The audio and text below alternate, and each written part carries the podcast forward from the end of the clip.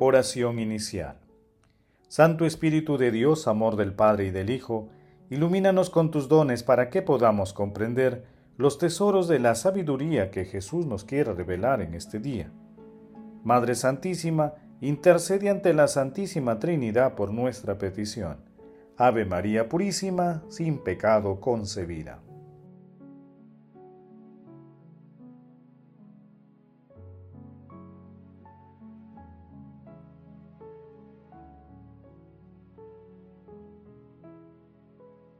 Lectura. Lectura del Santo Evangelio según San Mateo, capítulo 26, versículos del 14 al 27 y el 66.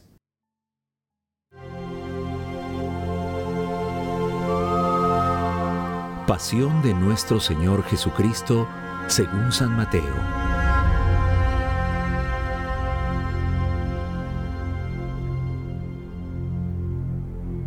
En aquel tiempo, uno de los doce, llamado Judas Iscariote, fue a los sumos sacerdotes y les propuso, ¿Qué estáis dispuesto a darme si os lo entrego? Ellos se ajustaron con él en treinta monedas, y desde entonces andaba buscando ocasión propicia para entregarlo.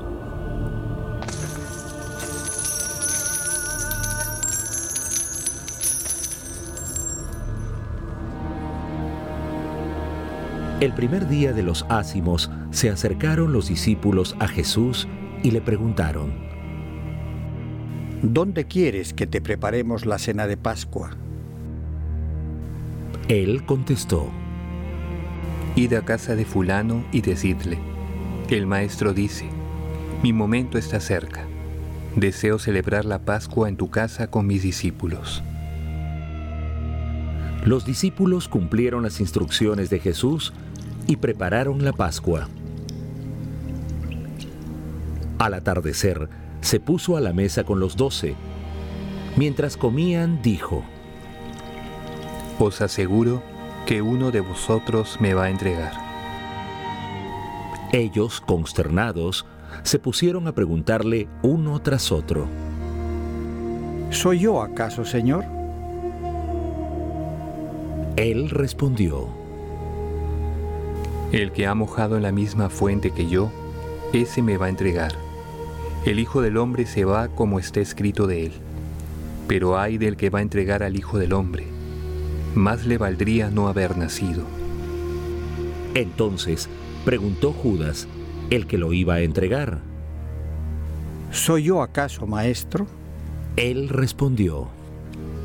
Así es.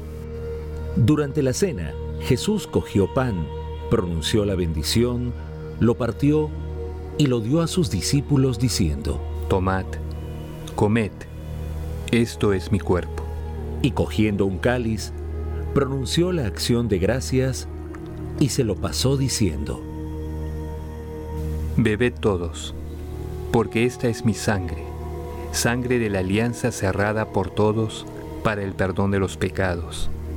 Y os digo que no beberé más del fruto de la vid, hasta el día que beba con vosotros el vino en el reino de mi Padre. Cantaron el salmo y salieron para el monte de los olivos. Entonces Jesús les dijo, Esta noche vais a caer todos por mi causa, porque está escrito, heriré al pastor y se dispersarán las ovejas del rebaño, pero cuando resucite iré antes que vosotros a Galilea. Pedro replicó, aunque todos caigan por tu causa, yo jamás caeré. Jesús le dijo, Te aseguro que esta noche, antes que el gallo cante tres veces, me negarás. Pedro le replicó, Aunque tenga que morir contigo, no te negaré. Y lo mismo decían los demás discípulos. Entonces Jesús se fue con ellos a un huerto llamado Getsemaní y les dijo, Sentaos aquí, mientras voy allá a orar. Y llevándose a Pedro y a los dos hijos de Zebedeo, empezó a entristecerse y a angustiarse. Entonces dijo, Me muero de tristeza. Quedaos aquí y velad conmigo. Y adelantándose un poco, cayó rostro en tierra y oraba diciendo, Padre mío, si es posible, que pase y se aleje de mí ese cáliz, pero no se haga lo que yo quiero, sino lo que tú quieres. Y se acercó a los discípulos y los encontró dormidos. Dijo a Pedro, ¿no habéis podido velar una hora conmigo? Velad y orad para no caer en la tentación, pues el espíritu es decidido, pero la carne es débil. De nuevo se apartó por segunda vez y oraba diciendo, Padre mío, si este cáliz no puede pasar sin que yo lo beba, hágase tu voluntad. Y viniendo otra vez, los encontró dormidos, porque estaban muertos de sueño. Dejándolos de nuevo por tercera vez, oraba repitiendo las mismas palabras. Luego, se acercó a sus discípulos y les dijo, Ya podéis dormir y descansar. Mirad, está cerca la hora y el Hijo del Hombre va a ser entregado en manos de los pecadores. Levantaos, vamos. Ya está cerca el que me entrega. Todavía estaba hablando cuando apareció Judas, uno de los doce, acompañado de un tropel de gente con espadas y palos, mandado por los sumos sacerdotes y los senadores del pueblo. El traidor les había dado esta contraseña. Al que yo bese, ese es. Detenedlo. Después se acercó a Jesús y le dijo, Salve, maestro. y lo besó. Pero Jesús le contestó, Amigo, ¿a qué vienes? Entonces se acercaron a Jesús y le echaron mano para detenerlo. Uno de los que estaban con él agarró la espada, la desenvainó y de un tajo le cortó la oreja al criado del sumo sacerdote. Jesús le dijo, Envaina la espada. Quien use espada, a espada morirá. ¿Piensas tú que no puedo acudir a mi Padre? Él me mandaría enseguida más de doce legiones de ángeles. Pero entonces no se cumpliría la escritura que dice que esto tiene que pasar. Entonces dijo Jesús a la gente, ¿Habéis salido a prenderme con espadas y palos como a un bandido? A diario me sentaba en el templo a enseñar, y sin embargo no me detuvisteis. Todo esto ocurrió para que se cumpliera lo que escribieron los profetas. En aquel momento, todos los discípulos lo abandonaron y huyeron. Los que detuvieron a Jesús lo llevaron a casa de Caifás, el sumo sacerdote, donde se habían reunido los letrados y los senadores. Pedro lo seguía de lejos hasta el palacio del sumo sacerdote y entrando dentro, se sentó con los criados para ver en qué paraba aquello. Los sumos sacerdotes y el consejo en pleno buscaban un falso testimonio contra Jesús para condenarlo a muerte y no lo encontraban, a pesar de los muchos falsos testigos que comparecían. Finalmente, comparecieron dos que declararon, Este ha dicho, puedo destruir el templo de Dios y reconstruirlo en tres días. El sumo sacerdote se puso en pie y le dijo, ¿No tienes nada que responder? ¿Qué son estos cargos que levantan contra ti? pero Jesús callaba.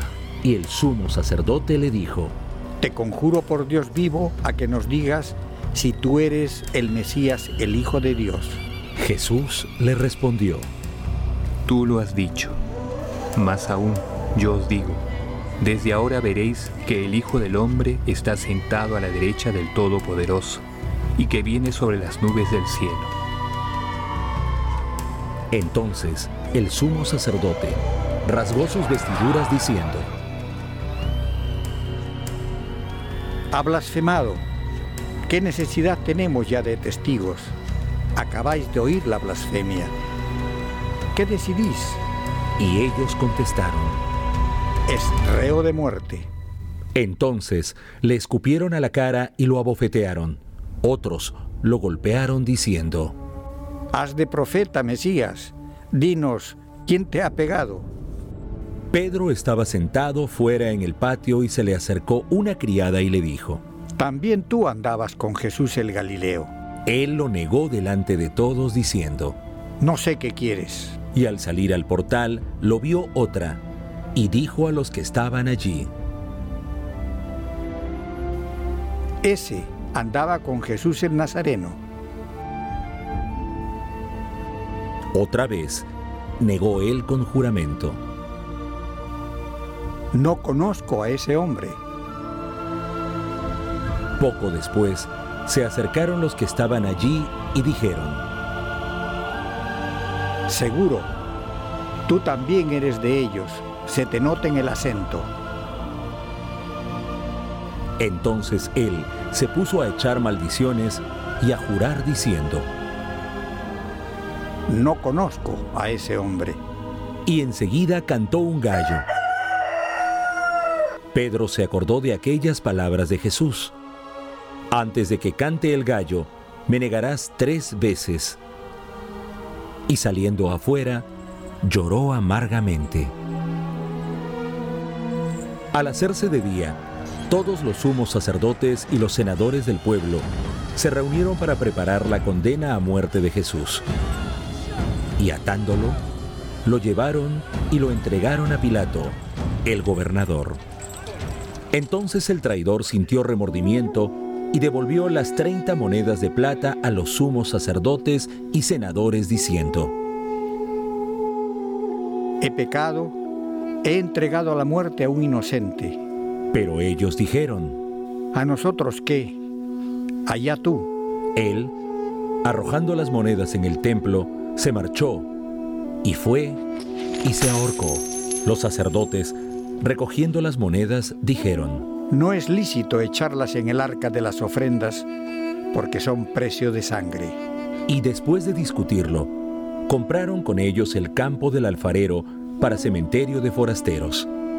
Por eso, aquel campo se llama todavía campo de sangre. Así se cumplió lo escrito por Jeremías el profeta, y tomaron las 30 monedas de plata, el precio de uno que fue tasado, según la tasa de los hijos de Israel. Y pagaron con ellas el campo del alfarero, como me lo había ordenado el Señor. Jesús fue llevado ante el gobernador y el gobernador le preguntó. ¿Eres tú el rey de los judíos? Jesús respondió, Tú lo dices. y mientras lo acusaban los sumos sacerdotes y los senadores, no contestaba nada. Entonces Pilato le preguntó, ¿No oyes cuántos cargos presentan contra ti? Como no contestaba ninguna pregunta, el gobernador estaba muy extrañado. Por la fiesta, el gobernador solía soltar un preso, el que la gente quisiera. Tenía entonces un preso famoso llamado Barrabás. Cuando la gente acudió, dijo Pilato, ¿A quién queréis que os suelte? ¿A Barrabás o a Jesús a quien llaman el Mesías? pues sabía que se lo habían entregado por envidia. Y mientras estaba sentado en el tribunal, su mujer le mandó decir, No te metas con ese justo, porque esta noche he sufrido mucho soñando con él. Pero los sumos sacerdotes y los senadores convencieron a la gente que pidiera el indulto de Barrabás y la muerte de Jesús. El gobernador preguntó. ¿A cuál de los dos queréis que os suelte? Ellos dijeron. A Barrabás. Pilato les preguntó. ¿Qué hago con Jesús llamado el Mesías? Contestaron todos. Que lo crucifiquen. Pilato insistió. Pues qué mal ha hecho. Pero ellos gritaban más fuerte. Que lo crucifiquen. Al ver Pilato que todo era inútil y que al contrario se estaba formando un tumulto, tomó agua y se lavó las manos en presencia del pueblo diciendo, Soy inocente de esta sangre, allá vosotros.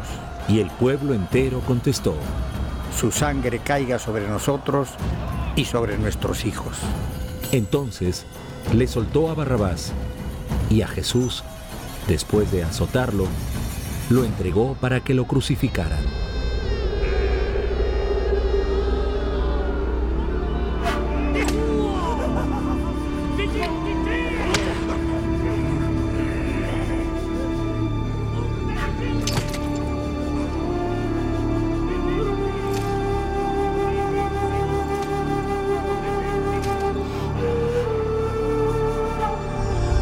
Soldados del gobernador se llevaron a Jesús al pretorio y reunieron alrededor de él a toda la compañía. Lo desnudaron y le pusieron un manto de color púrpura y trenzando una corona de espinas, se la ciñeron a la cabeza y le pusieron una caña en la mano derecha. Y, doblando ante él la rodilla, se burlaban de él diciendo, Salve, rey de los judíos.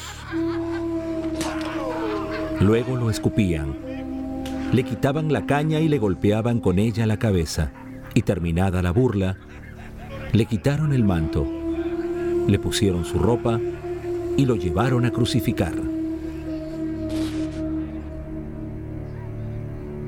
Al salir encontraron a un hombre de Sirene llamado Simón y lo forzaron a que llevara la cruz.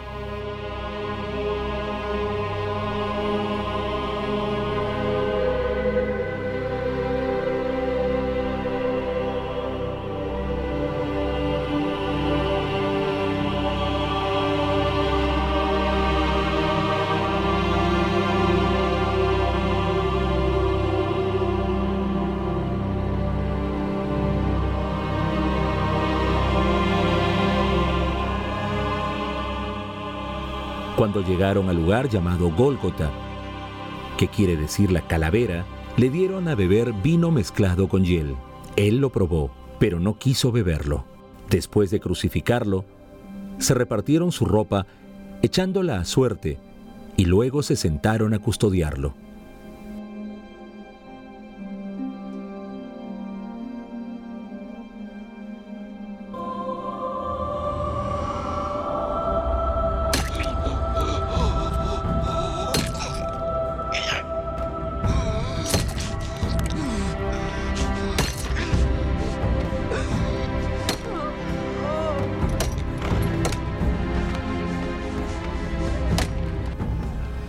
Encima de la cabeza colocaron un letrero con la acusación. Este es Jesús, el rey de los judíos. Crucificaron con él a dos bandidos, uno a la derecha y otro a la izquierda. Los que pasaban lo injuriaban y decían meneando la cabeza. Tú que destruías el templo y lo reconstruías en tres días, sálvate a ti mismo. Si eres hijo de Dios, baja de la cruz.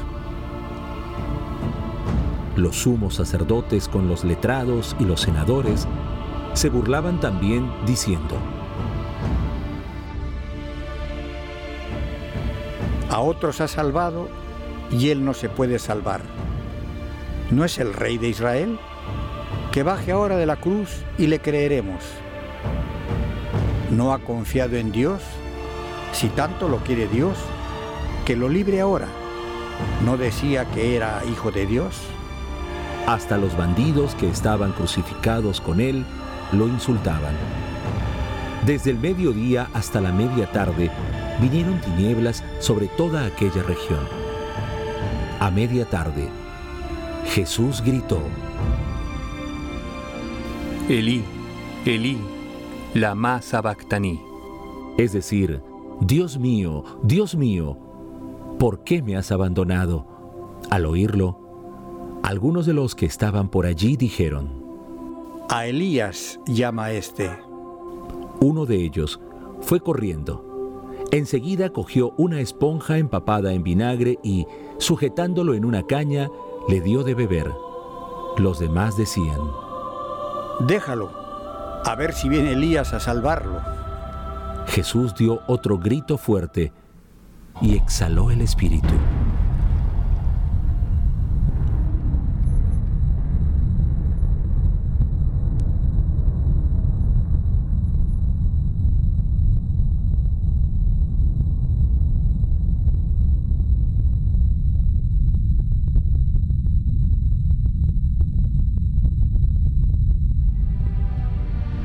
Entonces el velo del templo se rasgó en dos de arriba abajo.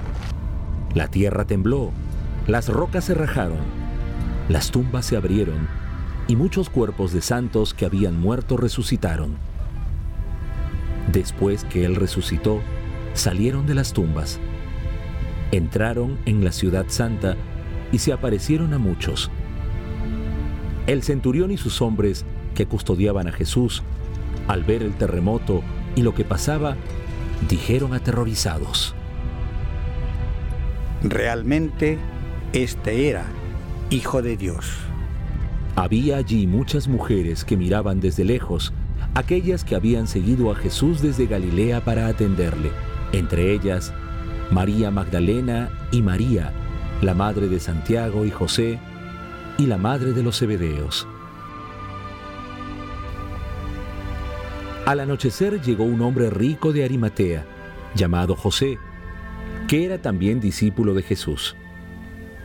Este acudió a Pilato a pedirle el cuerpo de Jesús. Y Pilato mandó que se lo entregaran. José, tomando el cuerpo de Jesús, lo envolvió en una sábana limpia, lo puso en el sepulcro nuevo que se había excavado en una roca, rodó una piedra grande a la entrada del sepulcro y se marchó.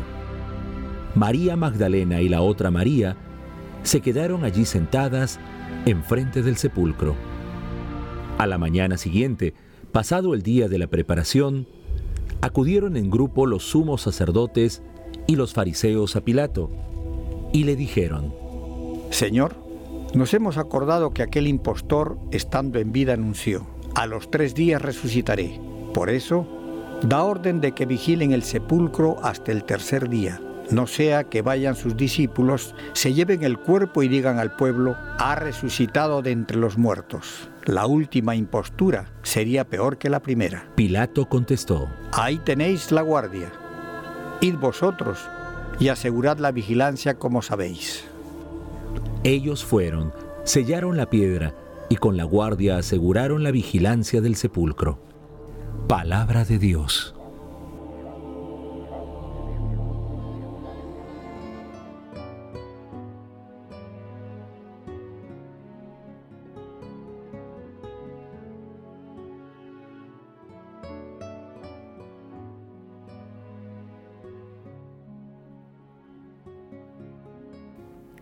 No hace caso a lo que le hiere, no da importancia al sufrimiento, no siente los insultos, sino que más bien compadece a quienes le hacen padecer, cura al que le hiere, da la vida a quien la mata.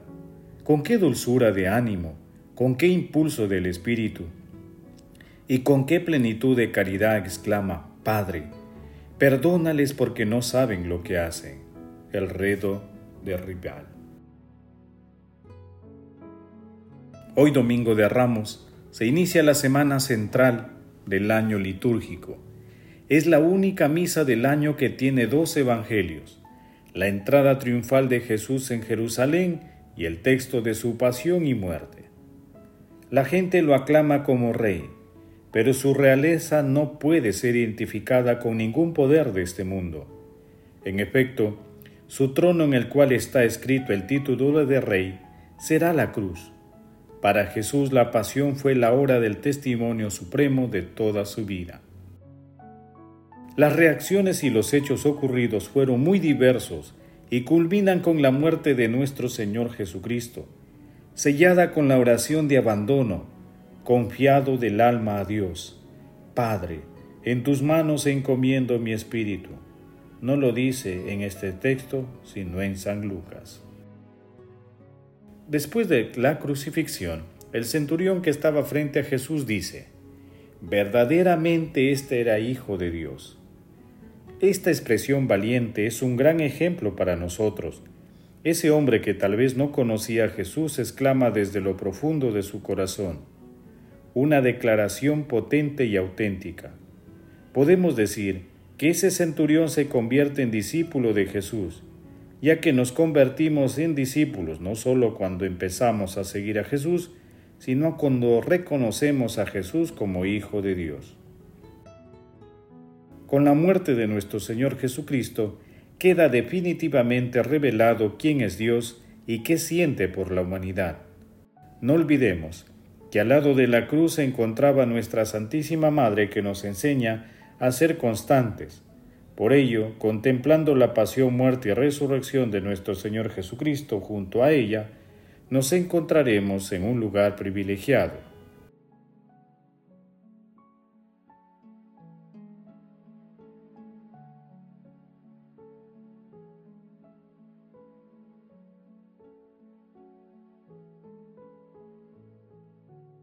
Meditación Queridos hermanos, ¿cuál es el mensaje que Jesús nos transmite a través de su palabra? Reconozcamos con humildad que sin Dios somos la nada absoluta. Vivamos estos momentos con fe creciente. Alabemos a Dios. Hagamos de nuestros corazones templos vivientes de nuestro Señor. Recordemos que la historia de cada uno de nosotros es la historia del llamado continuo de Dios a cada corazón, porque cada persona es predilecta de nuestro Señor Jesucristo. Él llamó continuamente a Jerusalén, pero la ciudad le cerró las puertas. Sin embargo, el Señor respeta el misterio profundo de la libertad humana, que tiene también la posibilidad trágica de rechazar la gracia divina. Aún así, cuando fallamos, nuestro Señor Jesucristo nos mira con los mismos ojos misericordiosos con los que miró a Pedro después de la triple negación. Ojalá que también nosotros podamos decirte, Señor, tú lo sabes todo, tú sabes que te amo. Hermanos, que cada día de nuestra vida reconozcamos a nuestro Señor Jesucristo como hijos de Dios, delante de otras personas, con nuestras palabras y acciones, sin importar las consecuencias. Jesús, María y José nos aman.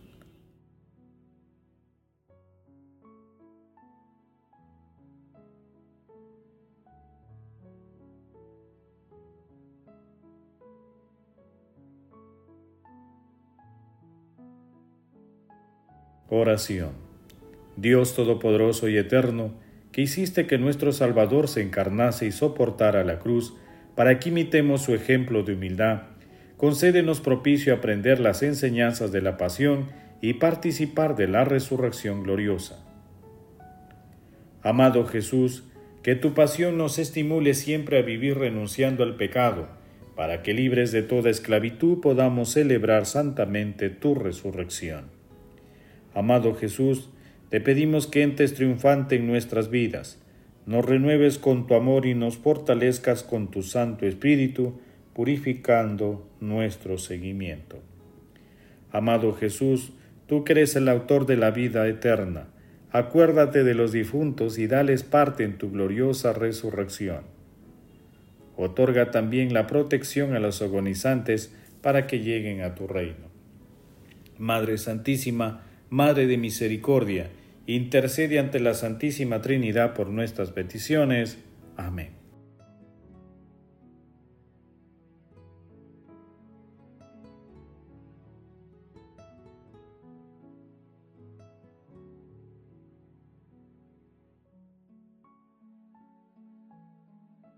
Contemplación y acción.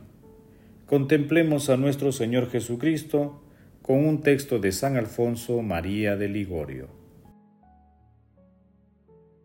No hay medio más capaz de encender en nosotros la llama del divino amor que la consideración de la pasión de Jesucristo. San Buenaventura dice que las llagas de Jesús, por ser llagas de amor, son flechas que hieren los corazones más duros e insensibles, y llamas que inflaman las almas más heladas. Un alma que crea y piensa en la pasión del Señor, es imposible que le ofenda y que no le ame, o más bien que no llegue a volverse santamente loca de amor, viendo a un Dios que es la misma sabiduría, como fuera de sí, pero nuestro amor. Así es el que los gentiles, como lo refiere el apóstol, al oír predicar la pasión de Jesús crucificado, la tenían por locura. Pues, ¿cómo es posible, decían ellos, que un Dios omnipotente y felicísimo en sí haya querido morir por estas criaturas? Oh Dios, con tanto exceso amas a la humanidad. ¿Cómo es posible, os diremos también nosotros, que creemos firmemente en este misterio, cómo es posible que una bondad tan grande y un amor tan excesivos sean tan mal correspondidos? Se dice comúnmente que amor se paga con amor, mas el vuestro. Dios mío, ¿con qué amor podría pagarse?